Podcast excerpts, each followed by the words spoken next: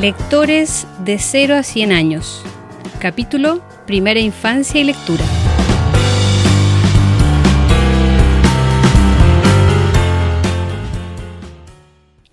Hola, hola. Tenemos el gusto de iniciar desde Radio Inventada del Centro Cultural de España Santiago de Chile este programa que busca entender el valor del fomento lector, un programa dedicado a todos los padres y madres que creen en la lectura como la primera puerta que abre el mundo y la belleza a sus hijos. En este primer capítulo, que llamaremos Primera Infancia y Lectura, conoceremos la importancia de que los niños comiencen a leer desde antes de nacer y en la etapa que se denomina Primera Infancia. Son muchos los que participan de este proceso de acercamiento al libro y la lectura. Los primeros, los padres, luego los profesores y sus pares. Son variados los instrumentos con los cuales enamorar a nuestros hijos, sobrinos, amiguitos con el placer de leer. Soy Mónica Salvador, periodista, lectora en voz alta y en silencio, pero lectora entusiasta al fin.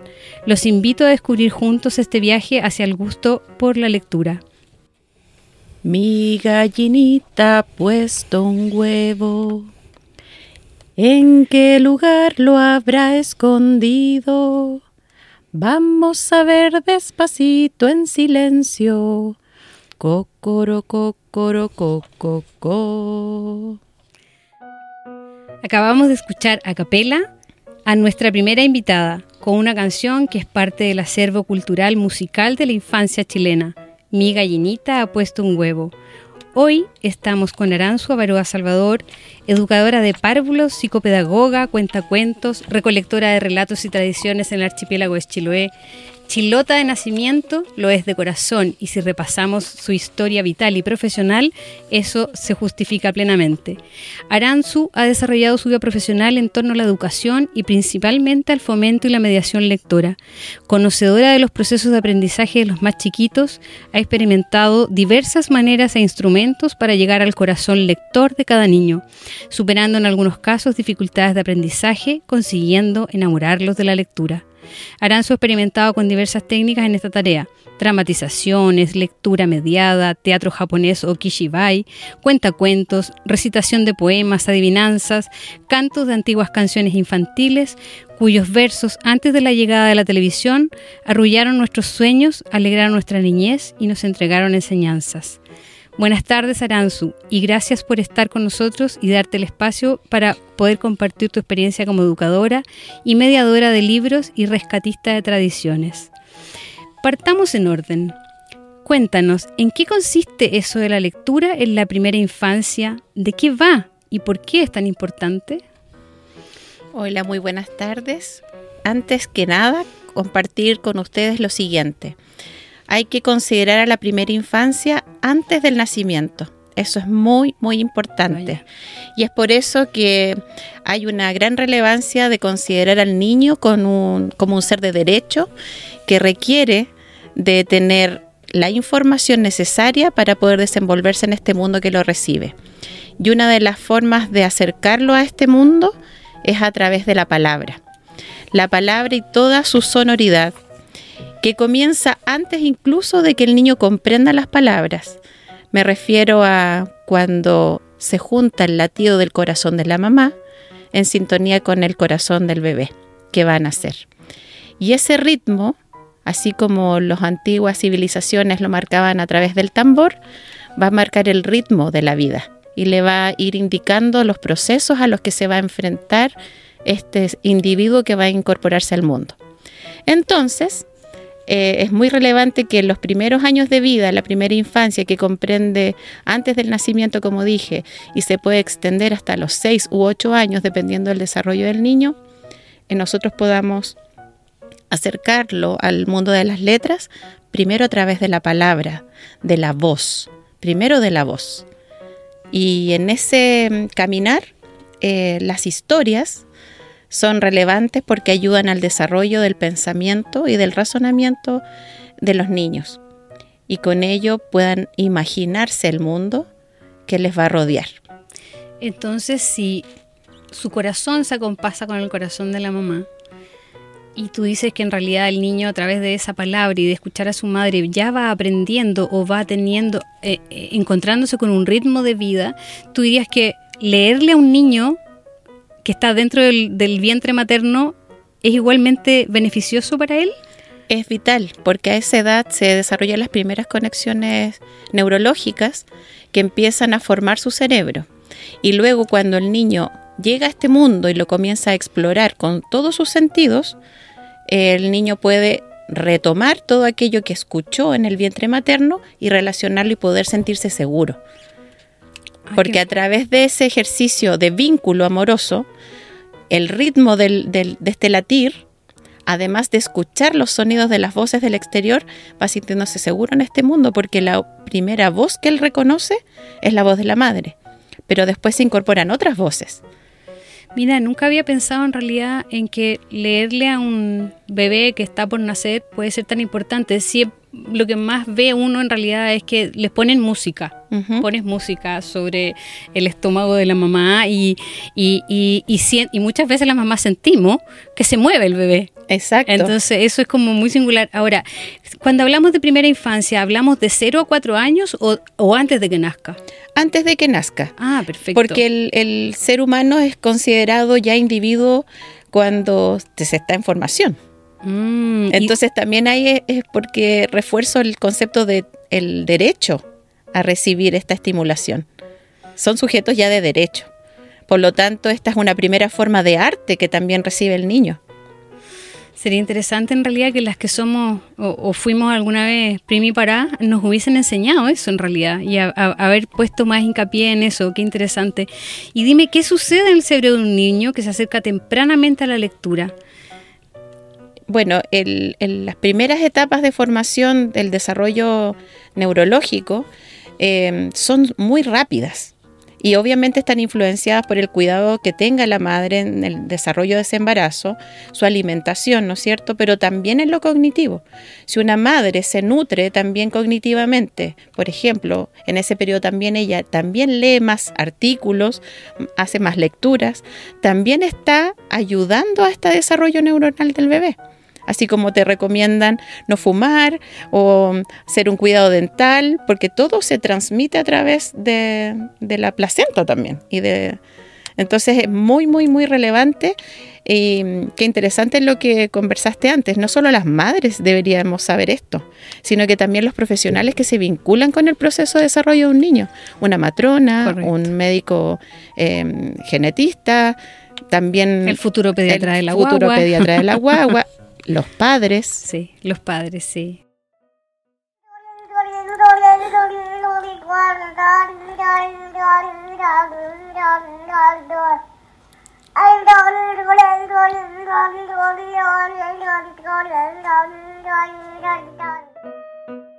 Bueno, acabamos de escuchar a una bebita de menos de un año de edad que fue grabada en un video con un libro en la mano en el que repite, entona y actúa un relato que probablemente su mamá, abuela o hermano le han contado con anterioridad, con un entusiasmo que alegra.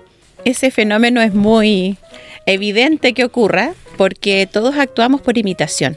Los niños cuando llegan a este mundo nos observan. El primer libro de un niño es su cuerpo. Porque se empieza a observar, a explorar, empieza a darse cuenta que ya está disociado de la madre. Al principio tienen este apego, ¿cierto? Que están siempre en nuestro pecho, eh, las que amamantan lo tienen siempre muy cerca del pecho, se sienten aromas, el mismo latir, que los hace también descansar cuando están llorando, ¿cierto? Se les acerca el cuerpo y ellos están tranquilos. Pero también se van, a medida que se desarrollan, se van diferenciando y van dándose cuenta que ya no son uno con la mamá o con el papá que los toma. A veces quedan en momentos en la cuna, entonces empiezan a diferenciarse. Y ahí empiezan a observar el entorno. Y por eso también es muy importante que les permitamos explorar ese mundo nuevo. Y ahí es donde el niño dice, wow, hay algo más, ¿a quién imito? ¿A quién copio? A veces se nos parecen hasta los tonos de voz, madre e hijo. Y eso es porque nos imitan. Por lo tanto, seguro que esa niña de la, de la grabación tuvo una experiencia de observar a su entorno. Sí, es que es muy graciosa ella en realidad porque, porque eh, entona y casi que canta y es una vita chiquitita y con tanto entusiasmo y con tanta seriedad con que agarra el libro además. Oye, eh, hay una canción que yo quería que nos cantaras porque es muy significativa además porque hemos hecho una revisión de su texto. Tortitas de manteca, mamita que da la teta, tortitas de cebada, papito que no da nada, tortitas y tortones, papito que trae turrones. Que sí, que no, ahí te espero yo.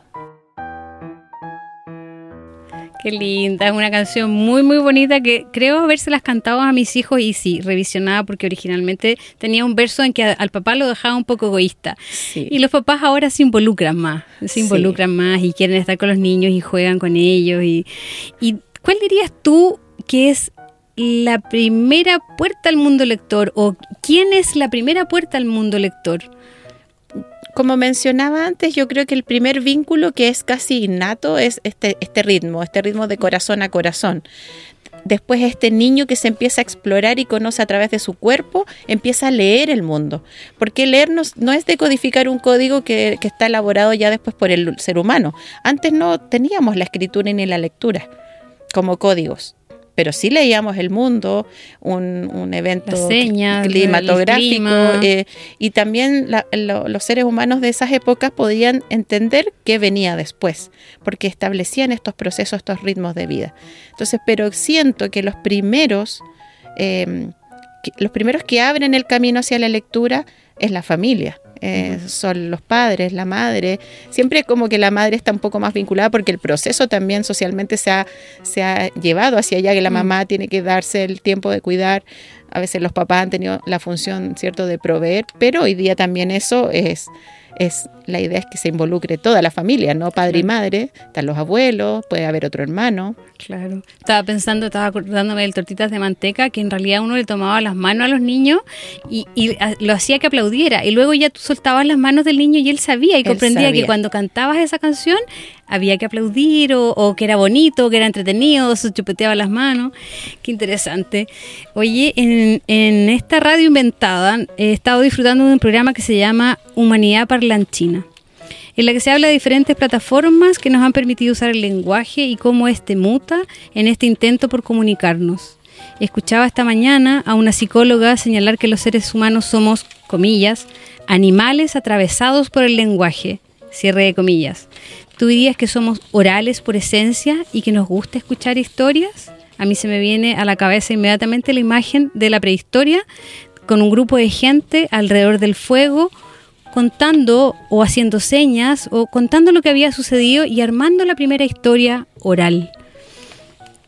Sí, hay, algo eh, muy relevante que tiene que ver con lo que es hacer comunidad el ser humano, a pesar de que hoy día hay muchas cosas que nos distancian y las tecnologías a veces nos turban un poco, siempre el ser humano necesita congregarse mm. y hacer comunidad. Y, efectivamente nuestros antepasados, en torno a un círculo, que ese es otro, otro elemento súper importante, eh, elaboraban una rutina diaria de contarse el día a día eso ayudaba a, los que estaban a cargo, por ejemplo, de la tribu, a saber quién estaba a cargo de cada, cosa, al grupo que tenía que generar la alimentación también, y a los más pequeños a darle un tiempo, la estructura del tiempo. Y es lo que hace también una lectura, un texto. Tiene un inicio, un nudo, ¿cierto? Y un desenlace. Y eso también ocurría en esas historias. Decir, hoy día pasó esto, hubo este fenómeno, va a ocurrir esto si yo hago esto otro. Entonces, esa estructura es necesaria para, que nosotros podamos vivir. Cuando no tenemos estructuras, eh, empieza a generarse algunas necesidades también a nivel emocional, em, de, un poco de depresión, cuando no tenemos un norte. Entonces, por eso las historias siempre se daban en torno a un círculo comunitario al calor de un fuego, donde además, donde además podías, mirar, al otro. Los ojos y mira, claro, correcto, comentar con el que estaba al lado. Exacto. Y, también con este, este respeto también de que cada uno tenía una cierta jerarquía, que no significa suprimir al otro, pero sí que había un tiempo para cada quien. Mm. Mira, qué, qué, qué, bonito, qué bonito cómo lo relatas. Y volviendo un poco a esa idea que decías tú que los niños empiezan a explorar cuando se quedan solitos, por ejemplo, empieza, lo, primero es conocer a través del cuerpo, su entorno, mirar. Eh, te quería preguntar, ¿a qué se refieren los expertos cuando hablan de espacios afectivos de lectura?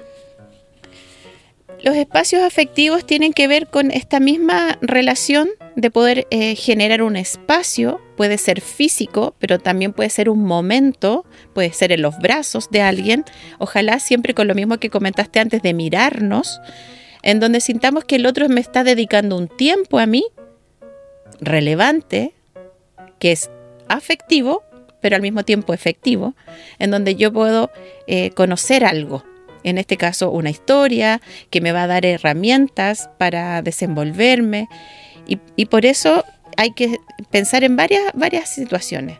Una, poder considerar que ese lugar tiene que em, envolver a esta personita que es el niño o niña, envolverla y que está dedicado para él. El objetivo es para él.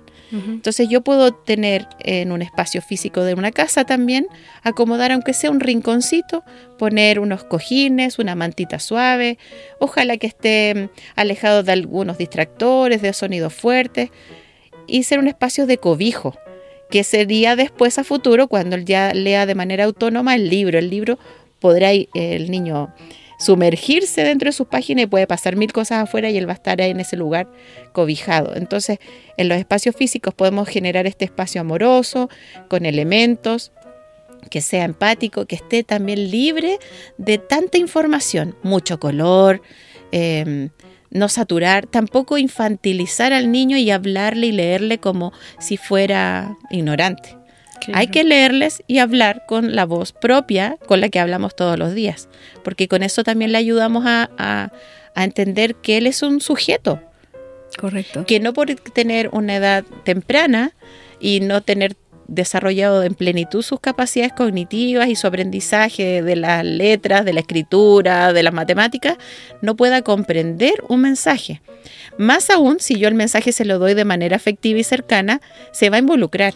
Correcto. Entonces tengo, yo como adulto, tengo que ser responsable y comprometerme con esos derechos de la infancia, de otorgar el espacio, de otorgar el tiempo, a pesar de mis carreras. Porque el adulto estamos siempre en carrera por lo que nos exige la sociedad. Pero yo creo que si nos detuviéramos un poquito, también este ejercicio diario sería un poco menos, menos duro también.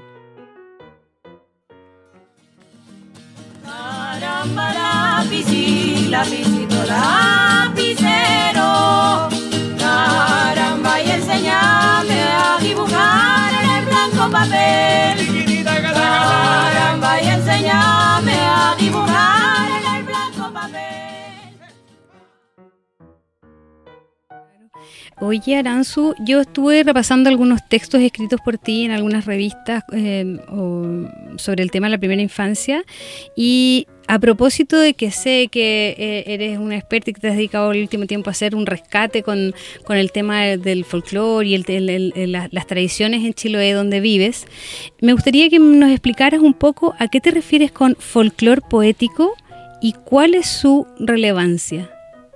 Bueno, el folclore poético es toda aquella manifestación cultural que no tiene un origen como tan conocido, eh, pero sí son estos pequeños cantos, estas primeras canciones de cuna, estos arrullos, y que, está, que es un, acervo cultural que es de todos, finalmente.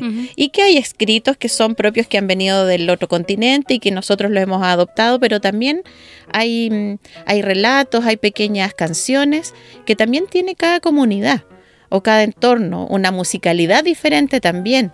Eh, algunas que son propias de, por ejemplo, el pueblo mapuche, pero que van contando a través de un ritmo un poco la vida, un poco el desarrollo de las cosas, y eso ayuda a que el niño también vaya comprendiendo su mundo, pero de una manera como juego. Y ese ritmo que tiene esa palabra que es el folclore, eh, le va marcando el ritmo que va a necesitar a futuro en su etapa escolar para entender las letras, la unión de las sílabas, que a la lectura tiene un ritmo, que va de izquierda a derecha. Entonces, eh, tiene una intención, tiene una intención primero muy afectiva para acercar al niño al mundo del afecto, que eso va a ayudar al desarrollo de su emocionalidad, de su psiquis, pero también el desarrollo cognitivo a través de la comprensión de ese lenguaje, desarrollar su lenguaje expresivo también Entonces, el folclore poético son todas esas manifestaciones, adivinanzas, refranes, canciones de cuna, poesías, que por lo demás yo quiero invitar a los que están escuchando a que no tienen que sabérselas de memoria y que también pueden inventarlas. O sea, yo también a una, a una canción que quizás recuerdo de pequeña le puedo incorporar una frase que se relacione con mi hijo, con mi hija o con el entorno en el que vivo. Correcto, sí. Bueno, y en ese sentido se podría decir que este tipo de acervo cultural genera identidad, identidad eh, genera comunidad. Por ejemplo, si bien un niño es un niño aquí y en cualquier parte, un niño de Chiloé no es igual a un niño de Chillán o a un niño de Iquique. Y por eso es tan relevante también que no solamente la voz y esta sonoridad y, y estos em, reservorios de folclore poético nosotros lo tomemos, sino que también podamos incorporar elementos de nuestro entorno.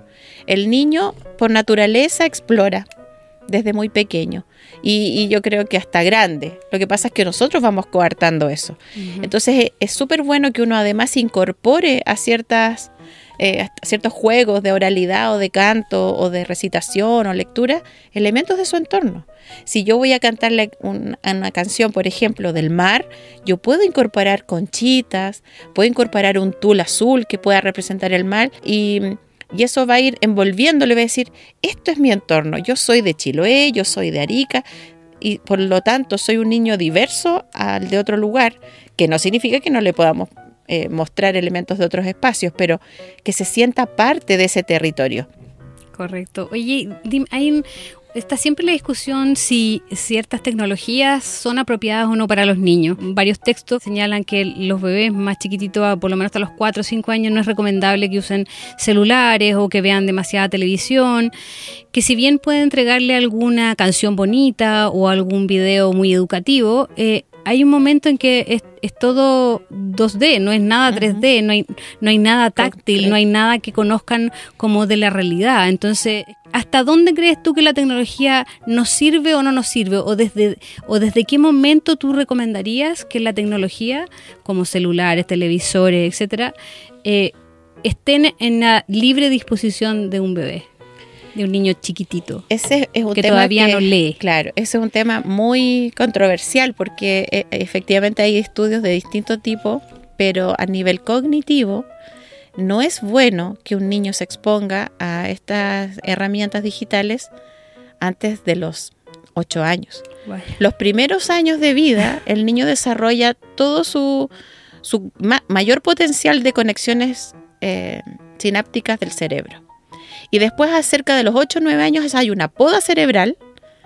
¿Una poda cerebral? Una poda cerebral significa, significa que todo lo que no me sirve también o que no incorporo ah. como necesario para mi existencia, lo elimina el cerebro.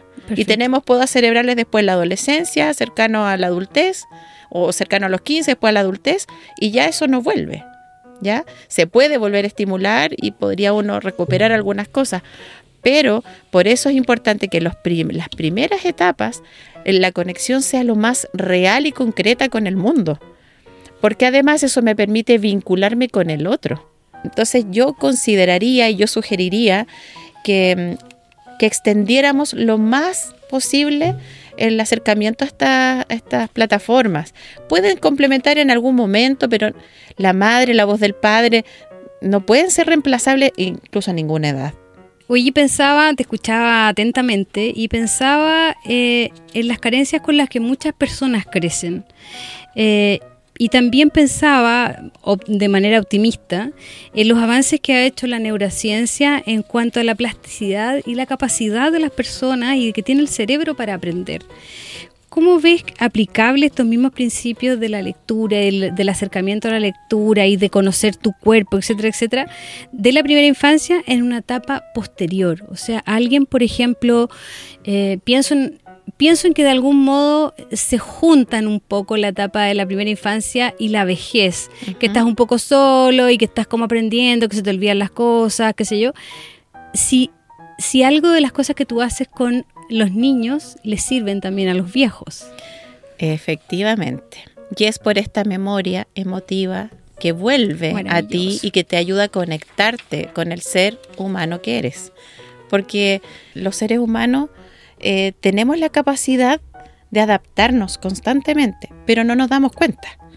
Entonces cuando, em, incluso cuando hay niños o jóvenes que están carentes o tienen alguna discapacidad o capacidad diferente, tú puedes recomponer también esas deficiencias a través del ejercicio de la lectura de la oralidad, porque es un momento en que te dedicas a encontrarte con el otro, le ofreces tu voz, tu palabra, el, relato, que puede ser tuyo o puede ser de un libro, pero te dedicas al otro. Y cuando te dedicas al otro, e, e, el otro florece. Obvio que florece. Y en el caso del adulto mayor, se vuelve a sentir parte de este mundo que cada vez lo siente más ajeno, que no está conectado, que no sabe de repente tomar estas nuevas tecnologías de lo que estábamos hablando recién, se siente distante, no podemos por, por las distancias o por los horarios de trabajo vernos siempre con los nietos o con los hijos. Entonces, pero si tengo a, a lo menos una vez a la semana un espacio donde diga, esta semana voy a leer al lado de la abuela o del abuelo, seguro seguro que esa persona también florece de nuevo, porque le estoy dedicando un tiempo. y es la palabra, más que si le leo el Quijote o le leo el Condorito, es la palabra que es una conexión plenamente humana. Somos animales atravesados por el lenguaje. Aranzu, yo no sé si nos podrías recomendar alguna literatura para que los papás leyeran eh, sobre este fenómeno de la primera infancia, se fueran educando al respecto o algunos libros para los niños para ir cerrando ya nuestra entrevista. Sí, antes de, recomendar esas lecturas, tomándome de lo que recién comentaste, es tan importante que los adultos mayores eh, puedan contarnos su historia porque construye nuestra memoria también. Entonces también no olvidar eso, eh, de generar ojalá esos espacios. Y si quieren a través incluso de la, del WhatsApp, de la videollamada, no importa, cuéntame tata, cuéntame abuela, eh, cómo era cuando tú eras pequeño. Y es un ejercicio que yo he podido hacer en las islas del archipiélago, en donde los mayores eh, les cuentan cómo plantaban antes, cómo... las semillas que había. Las semillas que habían, cómo observaban ciertos fenómenos de la naturaleza para determinar cómo iba a estar ese año la siembra. Y eso también ayuda a la subsistencia. Mm. Y para recomendar eh, algunos libros eh, para que los padres lean, quisiera recomendarles leer para construir la psiquis de los niños de Evelio Cabrejo y también un libro que se llama Lectura Oral, Destino Individual y Social de las Niñas y Niños, es del Fondo Cultura Económica. Es muy, muy interesante poder leer ahí a Cabrejo. Y también puede ser Yolanda Reyes, La Casa Imaginaria, Lectura y Literatura en la Primera Infancia. Y para los papás que quieran eh, incorporar pequeñas lecturas a, a, sus pequeños, yo les recomiendo eh, la editorial La Manuta, que ah, tiene muchos libros eh, muy, cercanos para los niños, eh, que empiezan justamente en los primeros meses con eh, recopilatorios de canciones infantiles en un formato adecuado para la primera infancia, que eso quería comentar, que hay que estar con mucho cuidado y revisar qué calidad literaria tiene un libro, porque es una primera forma de acercarnos a la lectura, pero también al arte. Correcto. Entonces tiene que ser adecuado para la edad de ellos, de tamaño que ellos puedan tomar, abrir, tirar, chupetear, Se les llama, de hecho hay una colección de libros para morder y chupar, una cosa así. Y, y es muy importante porque tienen la información necesaria. Poca imagen, colores muy sencillos o una sola paleta pequeña de colores, poco texto, más bien dibujos y eso va a ir obviamente aumentando según la etapa del niño. Y ahí hay varias, varias eh, colecciones que pueden ser interesantes. También está Mar Venegas de Editorial Convel que tiene varios libros para primera infancia y todos son muy relacionados con esto del ritmo, de la música, de juegos de palabra. Querida Aranzo, ha sido una magnífica y evocadora conversación. Gracias por estar con nosotros, compartir tus saberes y tus quehaceres. Eh, eh, alguna vez voy a quisiera entrevistarte para que me cuentes sobre tu trabajo en Chiloé y el rescate, que sé que es muy bonito. Eh, gracias a todos por adelantado, a los que nos vayan a escuchar. Gracias al Centro Cultural de España en Santiago y a Radio Inventada, que promueve el encuentro con la cultura en sus diversas manifestaciones. Nos vemos en un próximo capítulo.